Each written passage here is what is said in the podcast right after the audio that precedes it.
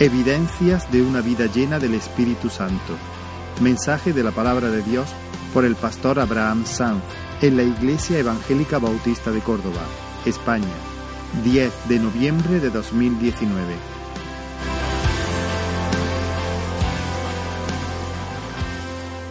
Qué bendición siempre poder adorarle junto, junto, junto. Es una bendición poderle adorar, poder estar en su presencia, pero, pero poderlo hacer juntos es, es precioso, es precioso.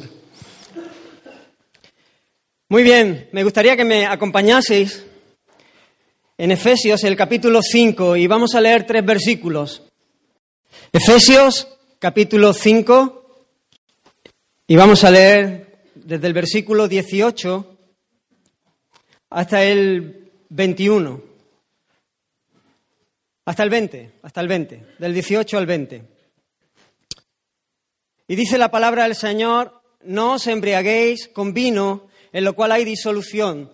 Antes bien, sed llenos del Espíritu, hablando entre vosotros con salmos, con himnos y cánticos espirituales, cantando y alabando al Señor en vuestros corazones, dando siempre gracias por todo al Dios y Padre en el nombre de nuestro Señor Jesucristo.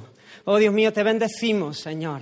Te damos gracias, Señor, por tu palabra. Gracias, Señor, por tu presencia en medio nuestra. Y te pedimos, Señor, que tú nos hables, Señor, que tú sigas obrando. Queremos adorarte mientras escuchamos, Señor, y respondemos a tu palabra, a tu voz, Señor. Queremos bendecirte, Señor. Y te ruego, Dios mío, que tú hables, Señor, a cada vida, que tú toques cada corazón, Señor. Que tú sigas abriendo nuestros ojos para que podamos ver más de tu hermosura, de tu gloria, Señor, y apreciarla más, Dios mío. En el nombre de Jesús. Amén. Las últimas veces que, he estado compartiendo la palabra lo he hecho acerca de este texto. Empecé un poquito antes de lo que hemos leído, eh, varios versículos antes, eh, hablando de mirad con diligencia como andéis, no como necios, sino como sabios. Así que un llamado a ser sabio y a considerar nuestra manera de andar, porque nuestra manera de conducirnos en la vida evidencia realmente nuestra fe, lo que hay en nuestro corazón. Y la última vez que estuve predicando me centré en no os embriaguéis con vino, en lo cual hay disolución, antes bien sed llenos del Espíritu Santo. Y un poco para recordar, eh, leo parte de la conclusión de ese sermón. Somos criaturas nuevas por la gracia de Dios. Y por lo tanto ya no vivimos como antes, en una vida de disolución, disoluta, de pérdida, de derroche. Ya no vivimos buscando las cosas que solo el cielo puede ofrecer aquí en la tierra. La vida cristiana es una vida sobrenatural de principio a fin. Por lo tanto, es imposible vivirla en nuestras propias fuerzas. Eso sería una vida miserable, intentar vivir el cristianismo, intentar vivir como Dios quiere que vivamos, con nuestra propia fuerza, es horrible, es algo terrible, es una losa que nos aplasta, eso es religiosidad nada más, eso es termina en una vida llena de frustraciones, es una vida legalista, es una vida, en todo caso, moralista, pero carente de vida, carente de poder, carente de gozo, de alegría, de dicha. Esa no es la vida abundante que Dios nos ha prometido y nos ha provisto. Dios nos llama a una vida plena y lo hace por pura gracia. Oh, no, lo hemos cantado una y otra vez, lo hemos cantado en cada canción su gracia y pensaba mientras, mientras cantábamos en su amor. Que Él nos amó antes de que fuésemos, conociendo quiénes íbamos a ser y cómo íbamos a ser. No éramos amables. No éramos amables. Nuestra, en, en nuestra naturaleza caída, pecaminosa. Él sabía todas tus miserias y las mías, todas nuestras maldades, esas cosas que solamente tú y Él saben, esas cosas que te daría vergüenza que los demás supiéramos. Yo tengo muchas de esas. Y yo estaba pensando, Señor, tú me amaste sabiendo que yo iba a ser así. Y me rescataste para no dejarme mis miserias, sino poderme llevar a una nueva vida y transformarme y transformarme a la imagen de tu Hijo. Gracias, Señor, porque tú no esperaste que yo fuese perfecto para amarme, sino que me, amaste para perfeccionarme. Oh, tú eres precioso. Es gracia pura. Esta vida es imposible ser vivida en nuestra propia capacidad, pero Dios nos ha dado todo lo que necesitamos para vivirla. ¿Saben? No nos ha dado una maleta llena de algunos utensilios prácticos, no, Él se ha dado a sí mismo. Es Dios mismo quien viene a morar en nuestras vidas por el Espíritu Santo para hacer en nosotros lo que es agradable a Dios. Y lo que resulta también, por supuesto, en nuestra bendición y en nuestra dicha. Por lo tanto, hay un llamado a todo creyente a vivir una vida rendida a Él, al señorío de Cristo, a dejarnos llenar del Espíritu de Dios de manera que nos controle,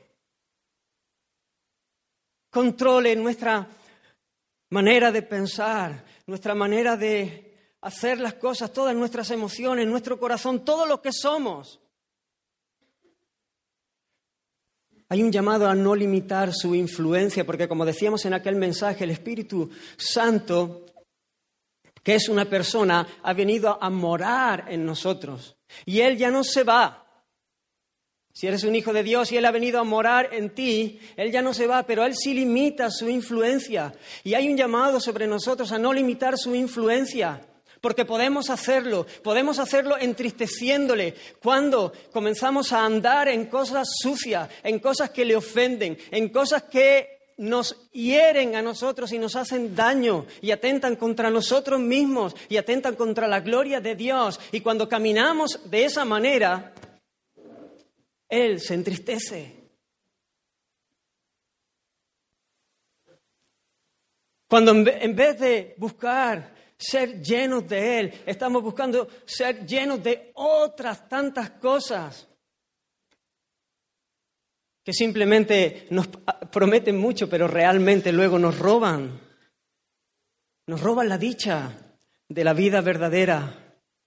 Y para vivir una vida llena del Espíritu Santo debemos hacerlo siendo considerados con la persona bendita del Espíritu Santo, andando de puntillas, llenando nuestra mente y nuestro corazón de su palabra que alimenta nuestra fe y dispuestos a obedecerla para que esta fe sea fortalecida.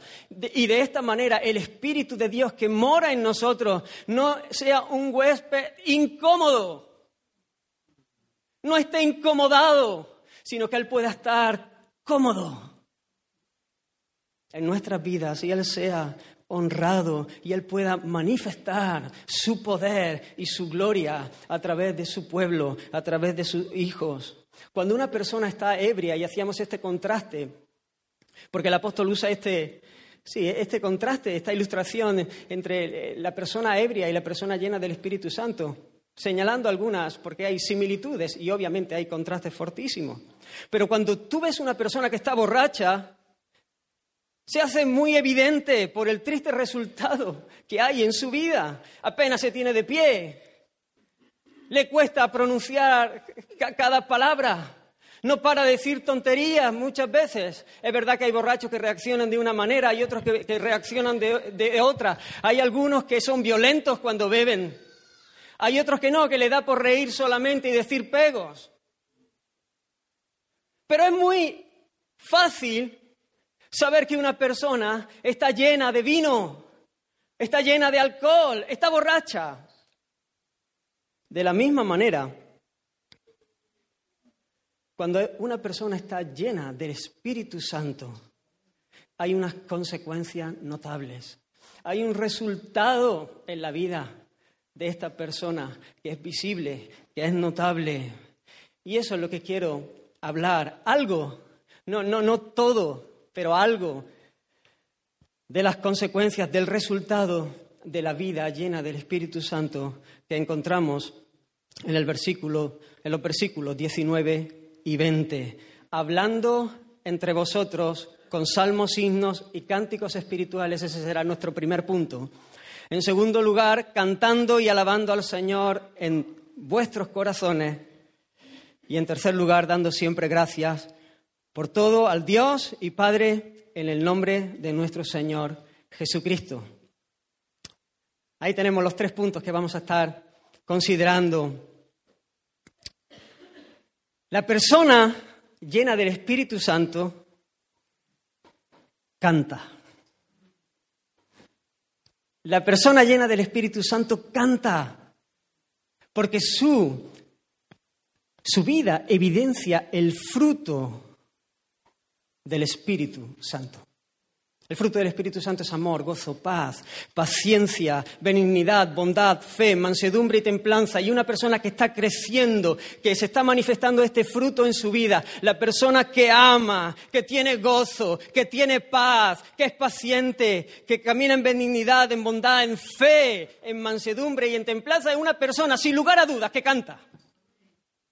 Canta, os leo una cita de John Piper. Él dice, la música y las canciones son tan necesarias para la fe y la adoración cristiana por la simple razón de que hay verdades como Dios y Cristo, creación y salvación, cielo e infierno, que son tan grandes que cuando son verdaderamente conocidas y debidamente sentidas, demandan más que discusiones, más que análisis o descripciones, demandan poesías, demandan canciones, música.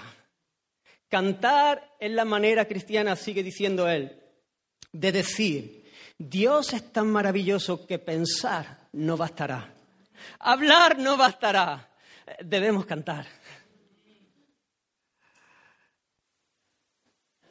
El pueblo de Dios siempre se ha caracterizado porque es un pueblo que canta, canta al Señor, canta, canta. Es una manera de manifestar el gozo, de celebrar algo que es difícil explicar con palabras. Y canta porque, hermanos, de la abundancia del corazón habla la boca y cuando hay un corazón lleno de gozo, la, boca comienza a hablar, hablar, a hablar y comienza a proclamar las excelencias de Cristo, la gracia del Señor y de repente se da cuenta que ya no está hablando, sino que canta, que celebra. Y fíjate, nuestro primer punto dice, hablando entre vosotros con salmos, con himnos y cánticos espirituales. Y dentro de este primer punto, quiero señalar, en primer lugar, que la persona que vive en el Espíritu es alguien que se sabe parte de una comunidad. ¿Habéis visto el plural? No dice hablando tú con el Señor. No, no, no. Hablando, ¿cómo? Entre vosotros. Es alguien que se sabe parte de una comunidad, o de un pueblo, o de una familia, o de un cuerpo, de un rebaño, de una esposa, de una iglesia, de un templo, de un linaje. Y podríamos seguir numerando términos, figuras que nos muestran, que evidencian, que nos hablan de la unidad en Cristo, de la naturaleza colectiva del pueblo de Dios. Cuando estoy siendo controlado por el Espíritu Santo, y no por la corriente de este mundo que es individualista y egocéntrica, que solamente piensa en uno mismo, que lo, lo, de los demás no le importa, sino yo mimé el centrito del universo. Cuando deja eso a un lado y camina siendo guiado y controlado y dominado por el Espíritu de Dios y sus afectos y sus impulsos, entonces va a ser alguien que anhela estar con sus hermanos, que ama a sus hermanos, que anhela estar junto con ellos para adorar al Señor juntos, para cantar, que quiere unir su canción a la canción de otros que están afinadas en el mismo tono. Hermanos, hay un, sentido, hay un plano horizontal en nuestra adoración, en nuestra alabanza como congregación, lo que acabamos de hacer. Obviamente, cuando el texto dice que hablemos entre nosotros con salmos, himnos y cánticos espirituales, no se está refiriendo a que nos hablemos cantando, obviamente, ¿no? Como si esto fuese un musical. Ni tampoco que usemos para hablar las letras de los cantos, ¿no? Yo te digo, he decidido seguir a Cristo y tú, y tú me dices, no vuelvo atrás, no vuelvo atrás. Obviamente no está diciendo esto, no está queriendo decir esto el texto. Lo que está queriendo decir es que cuando nosotros nos reunimos para adorar al Señor, para cantarle, para celebrarle, celebrar quién es Él y lo que Él ha hecho, nuestros cantos funcionan como confesiones de fe, devocionales, como proclamaciones. Y con ellas nos edificamos unos a otros. Nos animamos unos a otros a bendecir al Señor. Ven a adorar al que resucitó, nos hemos dicho. ¿No nos hemos hablado unos a otros? Aunque hayamos cerrado los ojos, pero se lo estábamos diciendo al de al lado, no ven a adorar al Señor, no se lo estábamos diciendo eso al Señor, se lo estaba diciendo a mi hermano que está a mi lado adorando. Y le digo, ven hermano, adorar al Señor, Él es el que resucitó, el que venció. Porque en nuestro culto hay un plano horizontal donde nos edificamos y nos bendecimos unos a otros. Hay un pasaje paralelo que ya lo cité en, la predicación anterior, en Colosenses, el capítulo 3, versículo 16, donde Pablo está tratando el mismo tema y lo dice de esta manera. Dice, la palabra de Cristo more en abundancia en vosotros, enseñándoos y exhortándoos unos a otros en toda sabiduría, cantando con gracia en vuestros corazones al Señor, con salmos e himnos y cánticos espirituales. La palabra de Cristo more en abundancia en vuestros corazones. Mira, enseñándoos y exhortándoos en toda sabiduría, cantando con gracia en vuestros corazones al Señor con salmos e himnos. Hay una escena preciosa que ya la hemos citado varias veces y para ilustrar diferentes temas, pero me parece muy apropiada para, para este. Y es la visión de Isaías de aquel trono y aquella escena de los serafines. Porque ahí está aquellos seres de luz adorando a Dios. Y dicen que lo que ellos decían era, Santo, Santo, Santo, Jehová de los ejércitos. Bueno, no, es que así no lo decían. Decían, Santo, Santo, Santo, Jehová de los ejércitos, toda la tierra está llena de su gloria. Y entonces el otro decía, Santo, Santo, Santo. Es Dios de los ejércitos, toda la tierra está llena de su gloria, porque dice el texto que el uno al otro daba voces. El uno al otro daba voces. Están hablando están adorando en la misma presencia de Dios, pero a la vez están hablándose el uno al otro. Y eso es lo que pasa en nuestras congregaciones, en nuestros cultos, en, en nuestras reuniones como la de esta mañana, donde nosotros adoramos a Dios, pero también estamos hablando unos a otros. Hermano, nuestra mayor necesidad es ver y apreciar la gloria de Dios en la faz de Jesucristo. Y con nuestros cantos nos hablamos unos a otros para tal fin. ¿No, te ha pasado a ti alguna vez eso? Que a lo mejor vienes, pero desanimado y tal, y con pruebas, con, pero comienzas a adorar al Señor y no solamente comienzas a adorar al Señor, sino comienzas a escuchar en, los labios de tu hermano, del que está al lado, incluso a veces escuchas las voces, porque algunos hacéis voces mientras cantáis, ¿no? porque te vienen bajas entonces cantas por arriba y a los que os gusta cantar pues hacéis vuestro, vuestras cositas. Y, y entonces escuchas y comienzas a oír hablar acerca de las excelencias del Señor, de su salvación, de su gracia, de su consuelo, de un montón de cosas. Y entonces tú comienzas a ser estimulado, comienzas a ver al Señor. Oh, Dios mío, venía con la cabeza agachada, pero tú eh, eh, me, estás levantando la cabeza para que pueda ver más allá de la realidad presente de mi problema, de mi situación, y puedo adorarte. Oh, gracias Señor por mis hermanos por este regalo que tú nos haces de como familia venir a adorarle.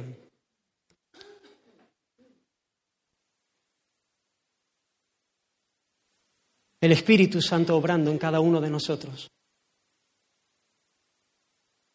El Espíritu de Dios obrando en cada uno de nosotros y nosotros hablando de las maravillas de Dios, de manera que otros también son edificados. Así que nos edificamos unos a otros.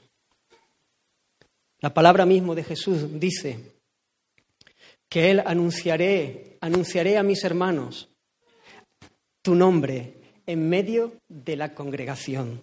Te alabaré. Jesús mismo anunciará el nombre de Dios a sus hermanos.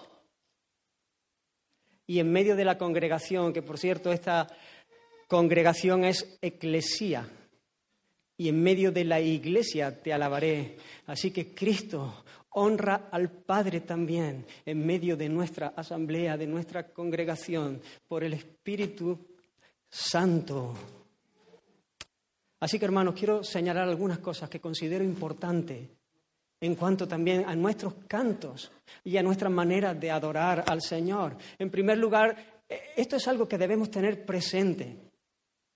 No para centrarnos en el hombre, y eso lo vamos a ver en el segundo punto, obviamente, pero sí para ser conscientes de que cuando nos reunimos como familia, es eso justamente, estamos reuniéndonos como familia y somos conscientes los unos de los otros.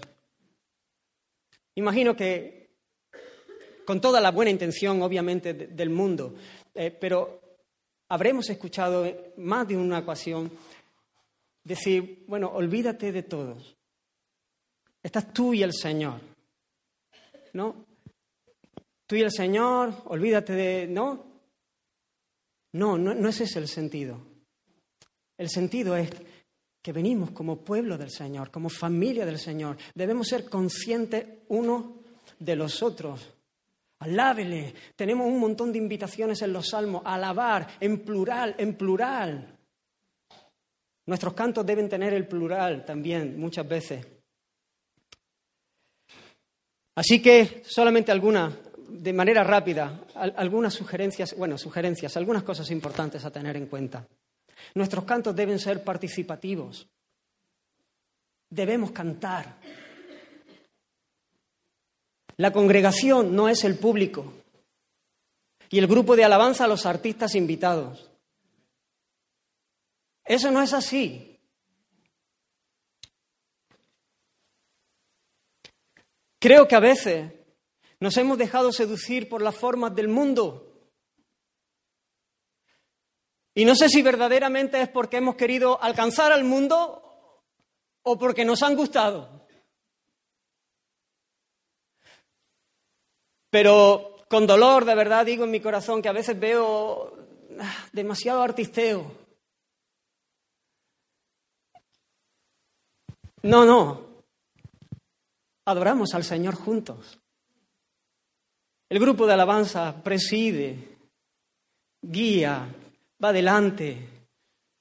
Pero adoramos al Señor juntos, es participativo, todos cantamos. Reconozco que me da mucho coraje. no sé si mucho, mucho, pero coraje cuando en ciertas grabaciones de adoración el cantante comienza la canción y la gente comienza a chillar aclamándole. Estoy hablando de música cristiana, porque yo lo entiendo en el mundo. Yo soy la música secular, lo entiendo porque la gente admira a, a sus ídolos, como le llaman ellos, pero es que nosotros somos llamados a no tener ídolos, y en un contexto de adoración y en un contexto de alabanza, me parece totalmente fuera de lugar cuando se enciende el foco y apunta al que canta y entonces la gente comienza a gritar y a... pero, pero esto qué tiene que ver con, con nosotros? ¿Qué tiene que ver esto con nuestra canción? Pero se va metiendo y las escuchamos. Y y nos acostumbramos a ese tipo de cosas. Estaba escuchando una canción muy conocida, Digno y Santo. Digno es el Cordero Santo. Todos la conocéis, la hemos cantado muchas veces aquí. Y termina la canción y, y de verdad el Señor sabe que no estoy queriendo hacer una crítica por hacer una crítica, pero quiero, pero quiero ir al punto y quiero que seamos conscientes. Y quiero que nosotros también podamos discernir cuando nos encontramos en estas cosas y, y también mirar nuestro corazón. Y está acabando la canción. Y están diciendo, Santo, tú eres santo, Señor, tú eres todopoderoso, tú eres precioso, tú eres...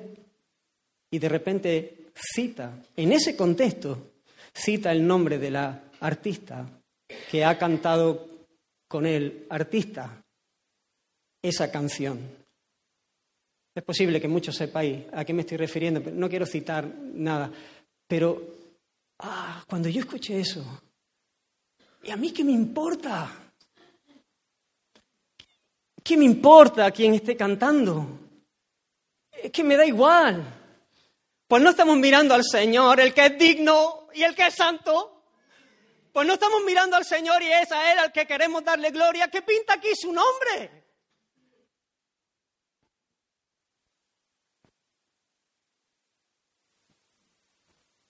Nosotros tenemos que ser, los que estamos aquí en el grupo de alabanza, yo, yo, digo, nosotros tenemos que ser como los buenos árbitros.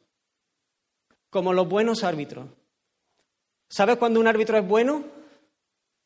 De fútbol, cuando nadie habla de él. Y entonces todos han disfrutado del espectáculo, del fútbol que les gusta, cuando nadie habla de nosotros y celebran la hermosura del Señor. Entonces estamos haciendo bien lo que tenemos que hacer. Por eso nosotros tenemos que buscar un equilibrio, por ejemplo, en cantos especiales. Nosotros no podemos cantar cinco cantos especiales cada semana, porque vosotros no podríais cantar. Os sentaríais y si están bien, pues los disfrutaríais, pero ese no es el sentido. No queremos abusar, no, estoy en contra de, por ejemplo, partes solistas. Y los más antiguos os habréis dado cuenta que hemos cambiado mucho en este sentido.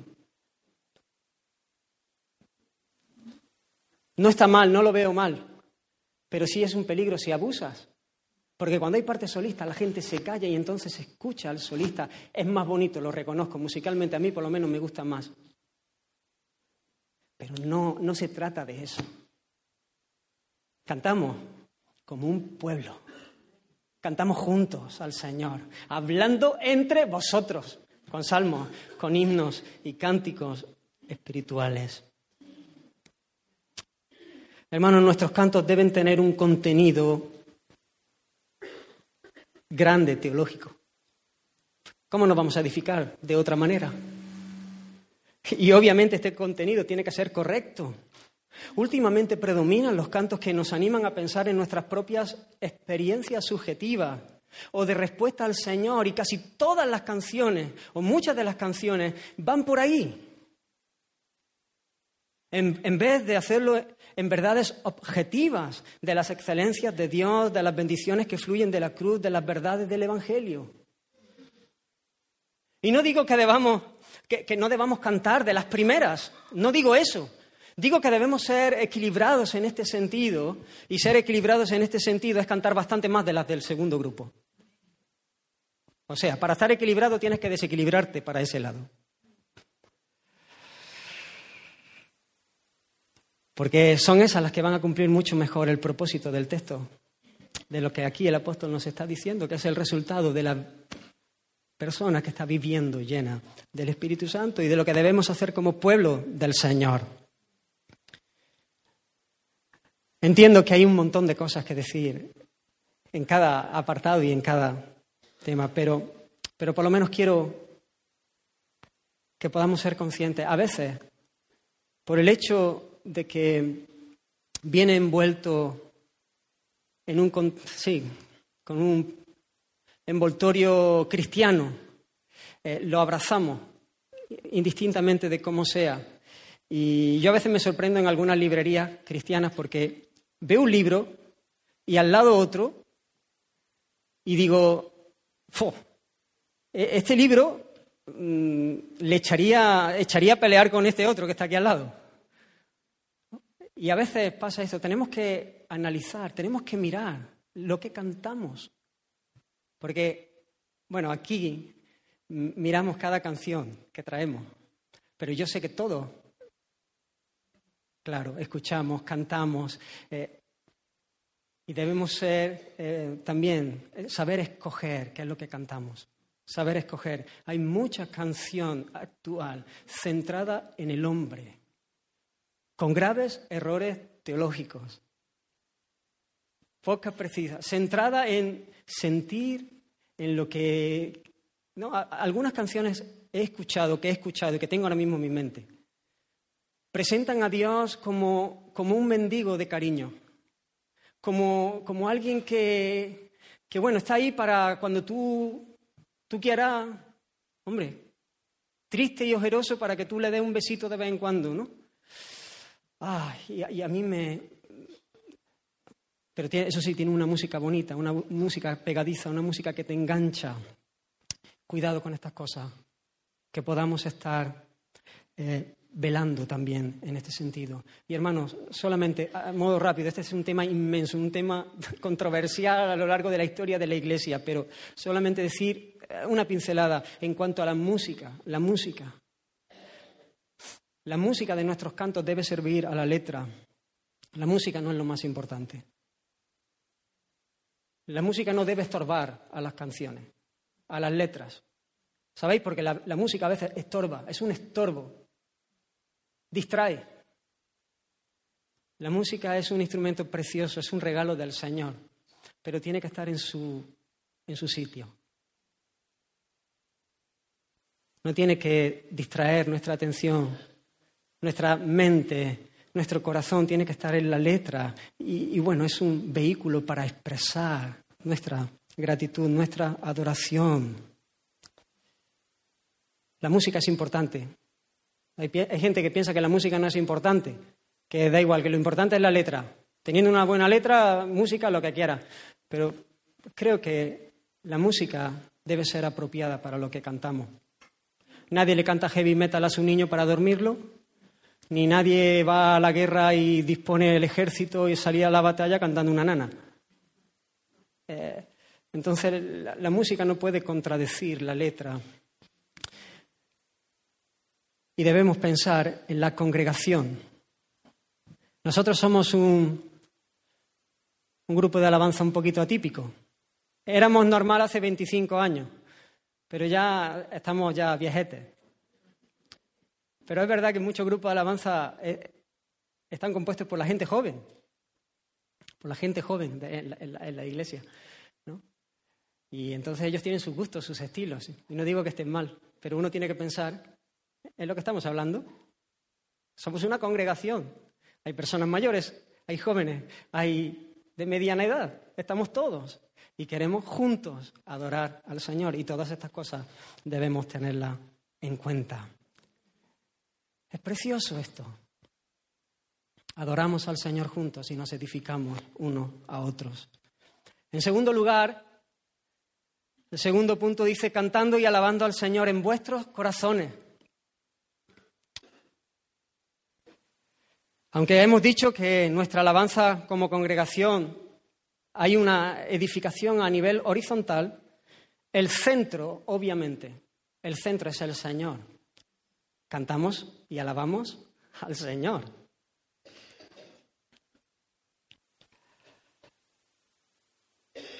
El Señor es el centro en la escena como, como en Apocalipsis, en la adoración de Apocalipsis.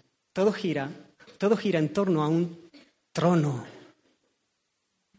y al que es digno, que está sentado en ese trono. Todo gira alrededor de, esa escena.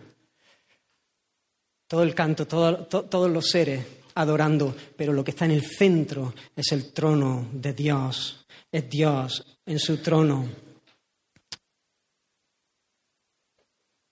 Hermanos, nosotros debemos enfocarnos en Dios, en Dios. De hecho, de no ser así, jamás habrá edificación de unos a otros. Cuando perdemos de vista al Señor y nos centramos en los otros únicamente, entonces ya, ya hemos perdido el norte. Ya no hay edificación. Es una tragedia cuando el hombre ocupa el centro de la escena.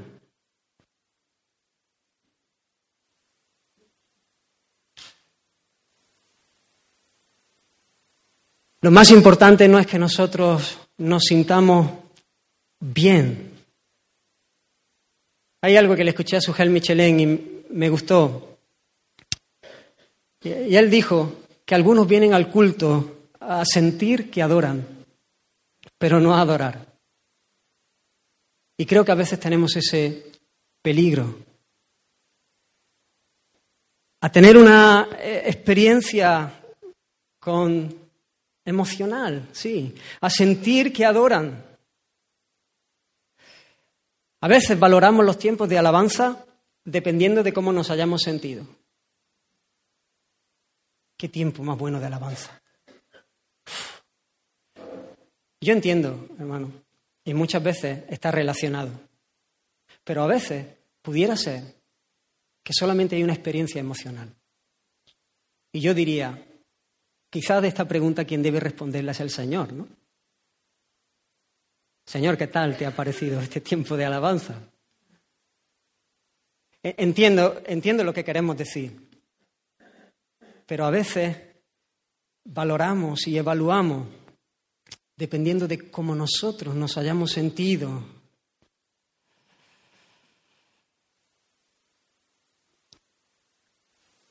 Tenemos que tener cuidado con el emocionalismo,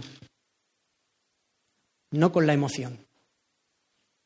Y quiero hacer un contraste, quiero hacer una diferencia, porque, porque a veces nos vamos a los extremos. Y para huir del emocionalismo, matamos la emoción. Y para huir de matar la emoción, nos vamos al, emocionalismo. Y hermano, la, la música es una herramienta poderosa para tocar las emociones. Un músico hábil puede transportarnos, puede hacernos sentir lo que él quiera que sintamos. Puede manipular nuestras emociones. Y te pone una música y tú sientes paz. Y te pone otra y tú te sientes incómodo. ¿Sabéis que en las tiendas eso está estudiado? Te ponen una música cuando se llena la tienda y quieren desalojar porque hay gente que está nada más que mirando y tal, te cambian la música y hay música que está pensada para que la gente esté menos tiempo. Cuando quieren que, haya, que la gente se quede y vaya tranquila, entonces cambian la música y ponen otro tipo de música. Porque la música afecta, nos afecta. Y nosotros tenemos que tener cuidado con esto. No cantamos para sentirnos bien, aunque nos, sentimos bien cuando cantamos, pero como el resultado, no como la razón que me lleva a cantar. El emocionalismo termina en tener una experiencia que me haga sentir bien. La emoción auténtica glorifica a Dios. De hecho, hermano, si nuestra adoración es carente de emoción, no está completa.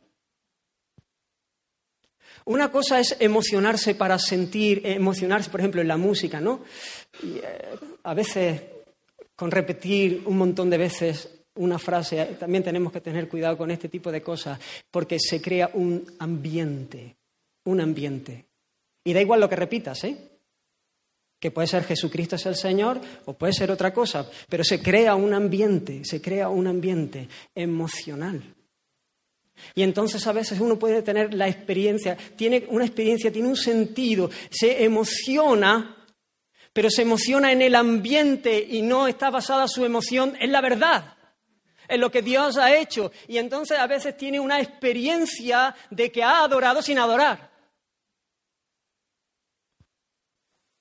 Diferente es cuando tú adoras y tu corazón se emociona en la verdad, en lo que Dios es, en lo que Dios ha hecho.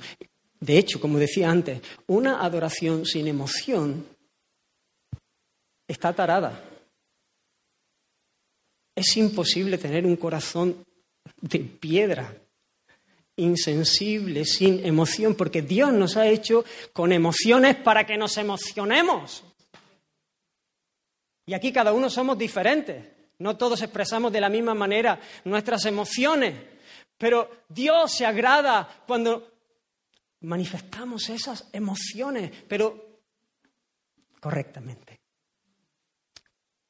Donde tienen que estar, fundamentadas en la verdad, en la palabra, en lo que el Señor ha hecho. Entonces, cuando Dios ve esas emociones, como cuando tu hijo que le has dado un regalo viene contento y te abraza y te manifiestas. ¿A ti no te gustaría que tu hijo viniese y dice, gracias, papá? ¿No? Porque esa emoción, y hermano, nunca nuestra emoción va a hacer justicia al, al regalo que hemos recibido. Pero debemos de huir de los contrastes.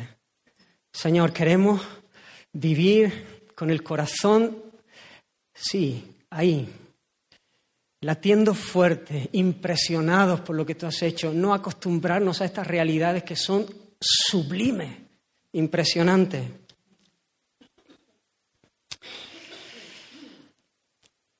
Porque hermanos, cuando cantamos y nos emocionamos aquí, donde está la batería y el bajo y las voces y, los hermanos y el ambiente y el Señor moviéndose en medio nuestra, pero solamente esa emoción y no adoramos, ¿qué pasará mañana? ¿Cómo sonará tu canto mañana? ¿O es que el canto es de domingo en domingo? ¿No hay canto el lunes? ¿No hay canto el martes? No hay canto en medio de las pruebas, como Pablo y Silas en aquella prisión. La persona llena del Espíritu Santo canta. Canta el lunes y canta el martes y canta el miércoles, porque el Espíritu Santo toma lo de Cristo y se lo hace saber y entonces goza de esa realidad. Así que cantamos al Señor y cantamos en vuestros corazones, dice. Debemos hacerlo con todo el corazón, con todo lo que somos. Esto es justamente lo contrario de una alabanza de labios que habló Jesús. Jesús dirigiéndose a los escribas y a los fariseos, les dijo, este pueblo de labios me honra, pero su corazón está lejos de mí. Pregunta, ¿es posible cantar alabanza sin implicar nuestro corazón? Por supuesto que sí. ¿Recordáis aquella conversación de Jesús con la mujer samaritana? Después de que Jesús le ha señalado su pecado, su situación caótica, cinco maridos has tenido, el que tienes ahora no es tu marido. A la mujer samaritana no se le, no se le ocurre otra cosa que preguntar lo siguiente. Ella no se quebranta, no dice, Señor, sí, me parece que eres profeta, pero no, no siente nada por su pecado. A él se le ocurre preguntar, mira, estos dicen que se adora en Jerusalén, nuestros padres dicen que se adora en este otro monte. Eh, ¿Dónde debemos de adorar? Y uno dice, ¿cómo? ¿Cómo? Pero esa pregunta que viene, ¿tú sabes lo que es adorar? ¿Tú tienes idea de lo que significa adorar? Porque ella estaba pensando en algo externo, en una liturgia, en una forma. Canto mis tres cantos, hago una oración y echo mi ofrendita y se acabó. Y me voy. Pero la adoración es mucho más que eso. La adoración es en espíritu y en verdad. Es algo interno, es algo del corazón.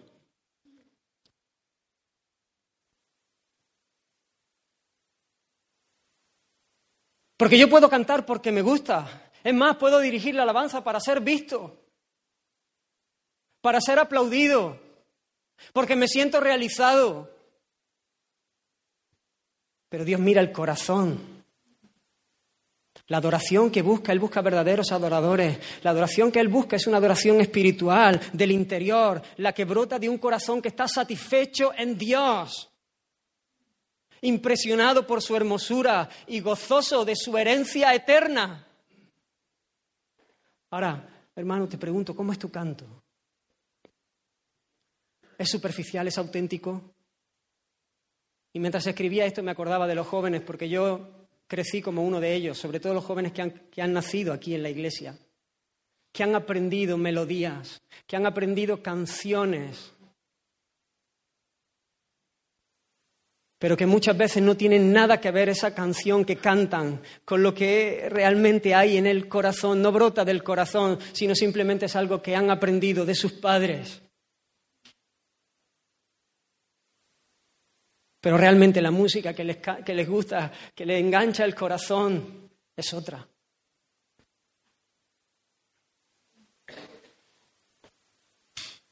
Hermanos, es imposible cantar el domingo con todo nuestro corazón si no hay canción, como decía antes, el resto de la semana. Es imposible adorar, alabar al Señor junto con mis hermanos si no alabo y adoro al Señor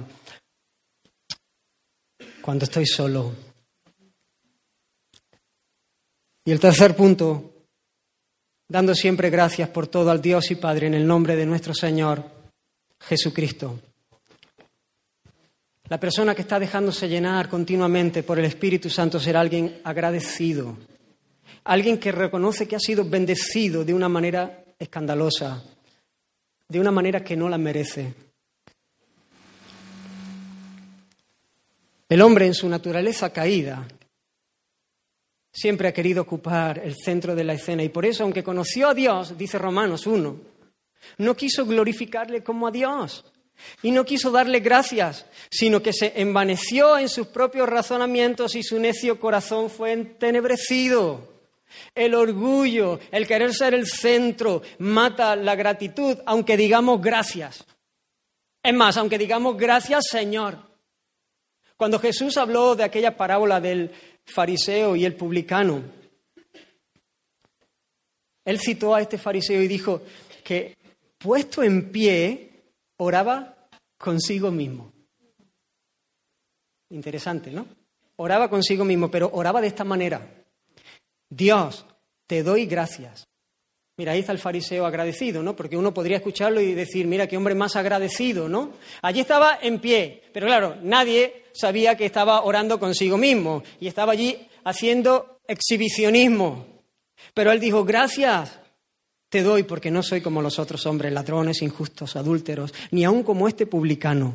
Ayuno dos veces a la semana, doy diezmos de todo lo que gano.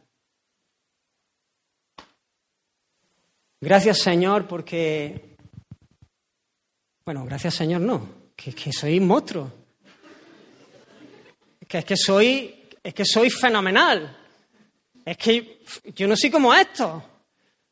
Es que yo ayuno dos veces a la semana, es que doy mis diezmos de todo, es que soy, soy, y allí además puesto en pie para que todo el mundo lo sepa, ¿no? Ah, qué, qué, qué, qué sucio, qué desagradable. Qué provocador para el Señor cuando está respirando por la gracia de Dios. Hermanos, la persona que ha conocido al Señor tiene que caminar en humildad y el humilde es una persona agradecida, agradecida. El humilde es el que ha visto al Señor en su gloria, ha visto algo de la gloria de Dios y algo de su miseria. Ya no se te ocurre levantar la cabeza, solamente dar gracia. Él es el que nos levanta la cabeza. Y nosotros damos gracias y vivimos la vida abundante que Él nos ha regalado. ¿Cuándo vamos a dar gracias al Señor? Lo dice el texto. Siempre. Siempre. En todo tiempo alabaré al Señor. Cuando hay risa, cuando hay llanto, cuando hay alegría y tribulación, ya, venga, todos me podéis seguir ya casi. Cuando llueve y cuando sale el sol. yo siempre alabo al Señor. Yo sé que muchos no sabéis, pero que este era un canto de hace no sé cuántos años. En todo tiempo, siempre. No damos gracias al Señor solo cuando creemos que las cosas nos van bien o estamos contentos o animados. Tenemos muchas razones eternas, inmutables para agradecer. Nuestra unión con Cristo es para siempre y en Él hemos sido bendecidos con toda bendición espiritual. Nos ha sido dado todo lo necesario para la vida y la piedad mediante el conocimiento de aquel que nos llamó por su gloria y excelencia. Siempre, hermano. Siempre. Agradecido al Señor siempre, en todo momento. Cuando las cosas van bien, cuando las cosas nosotros creemos que no van bien. ¿Por qué? ¿Por qué vamos a dar gracias? Por todo, dice. Dice eso el texto, no me lo estoy inventando yo.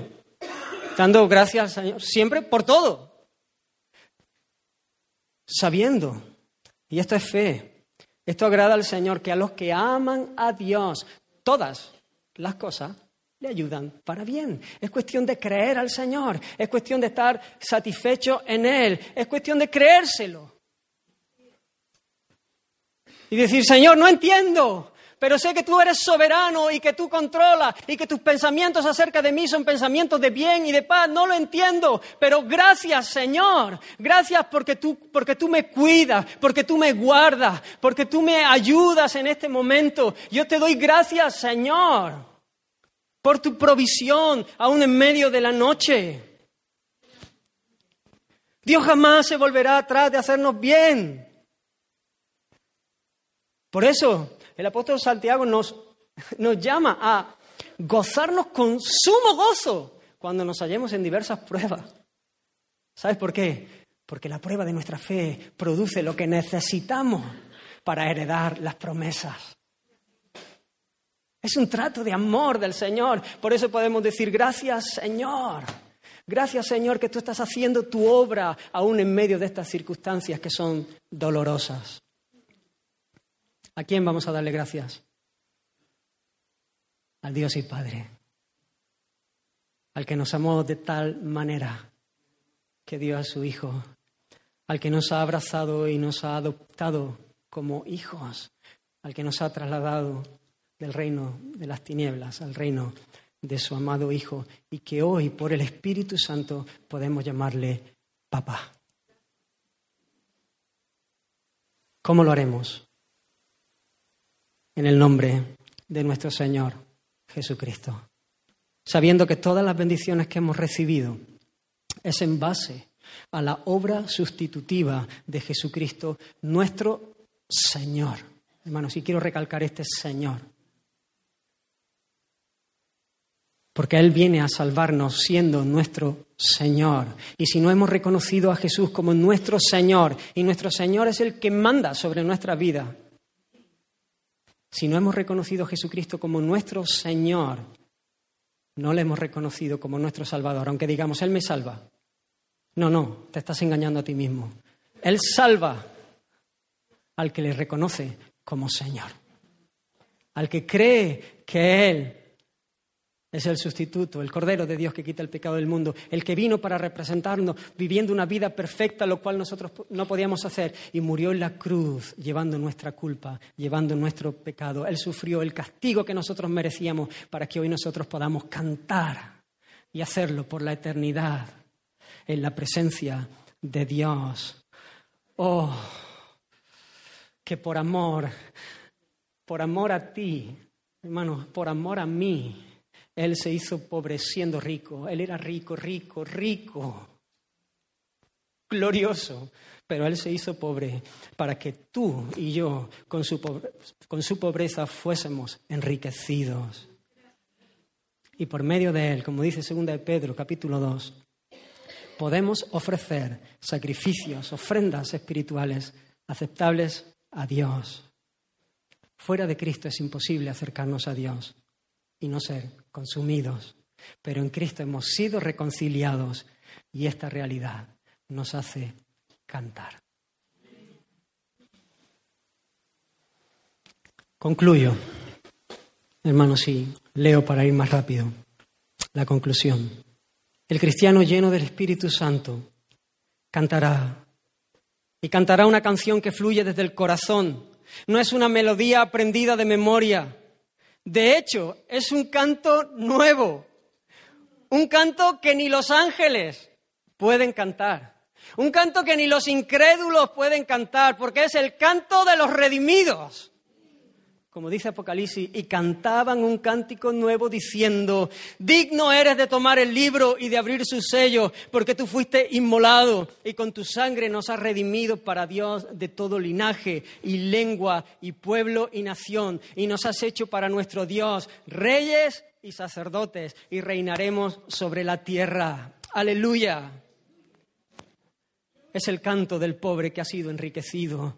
Es el canto del perdido que ha sido encontrado, del que sabía que merecía el castigo y ha recibido por gracia el beso que da vida. Es el canto del que ha encontrado propósito a su vida y tiene la certeza de un futuro mejor. Es el canto del que en medio de este valle se ha encontrado con la perla de gran precio, con el tesoro que le otorga a todas las demás cosas su justo valor. Es el canto del que ha visto a Cristo y le está conociendo por el Espíritu. Él tomará de lo mío, dijo Jesús, hablando del Espíritu, y os lo hará saber. Es la canción del que se sabe en las manos del Todopoderoso y fiel, que guarda su salida y su entrada. Y cuando Él dice que guarda su salida y su entrada, es que guarda todo. Todo. Nos guarda en todo tiempo. Es el canto del que se sabe parte de la familia de Dios y se goza al escuchar esta misma canción en los labios de otros. El cristiano cantará siempre sabiendo que Dios es el centro, es el objeto de nuestra adoración, pero sabiendo también que mis hermanos y yo seremos edificados en estas dinámicas de adorarle juntos y será agradecido siempre por todo a nuestro Dios, a nuestro Padre, y lo hará en Cristo, por medio del cual hemos recibido todas las cosas.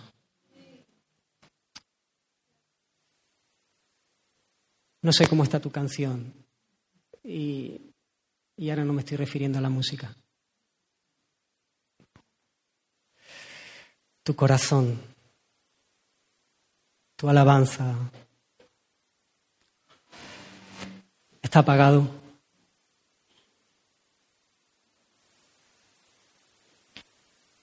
Hay falta de gozo.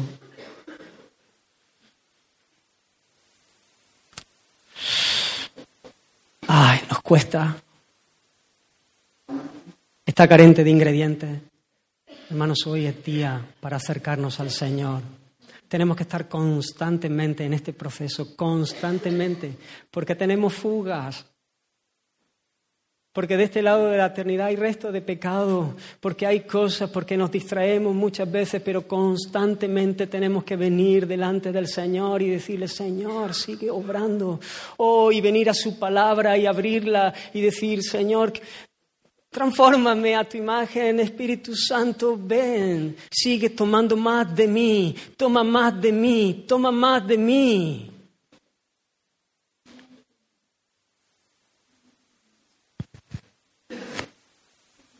A lo mejor es un buen momento para, para pensar en esto y para responderle al Señor. Y a lo mejor es necesario que, que pidamos perdón al Señor.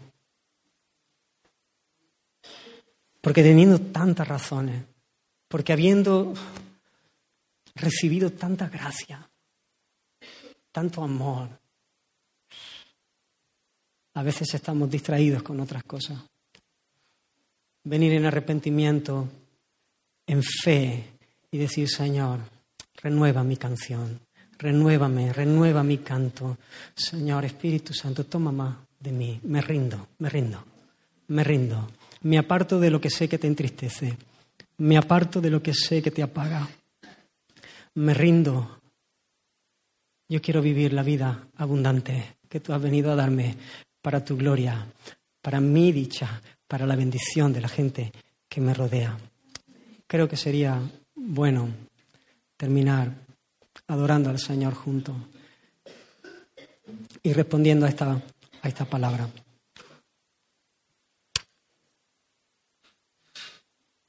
Señor, te, te damos gracias, Dios mío, por,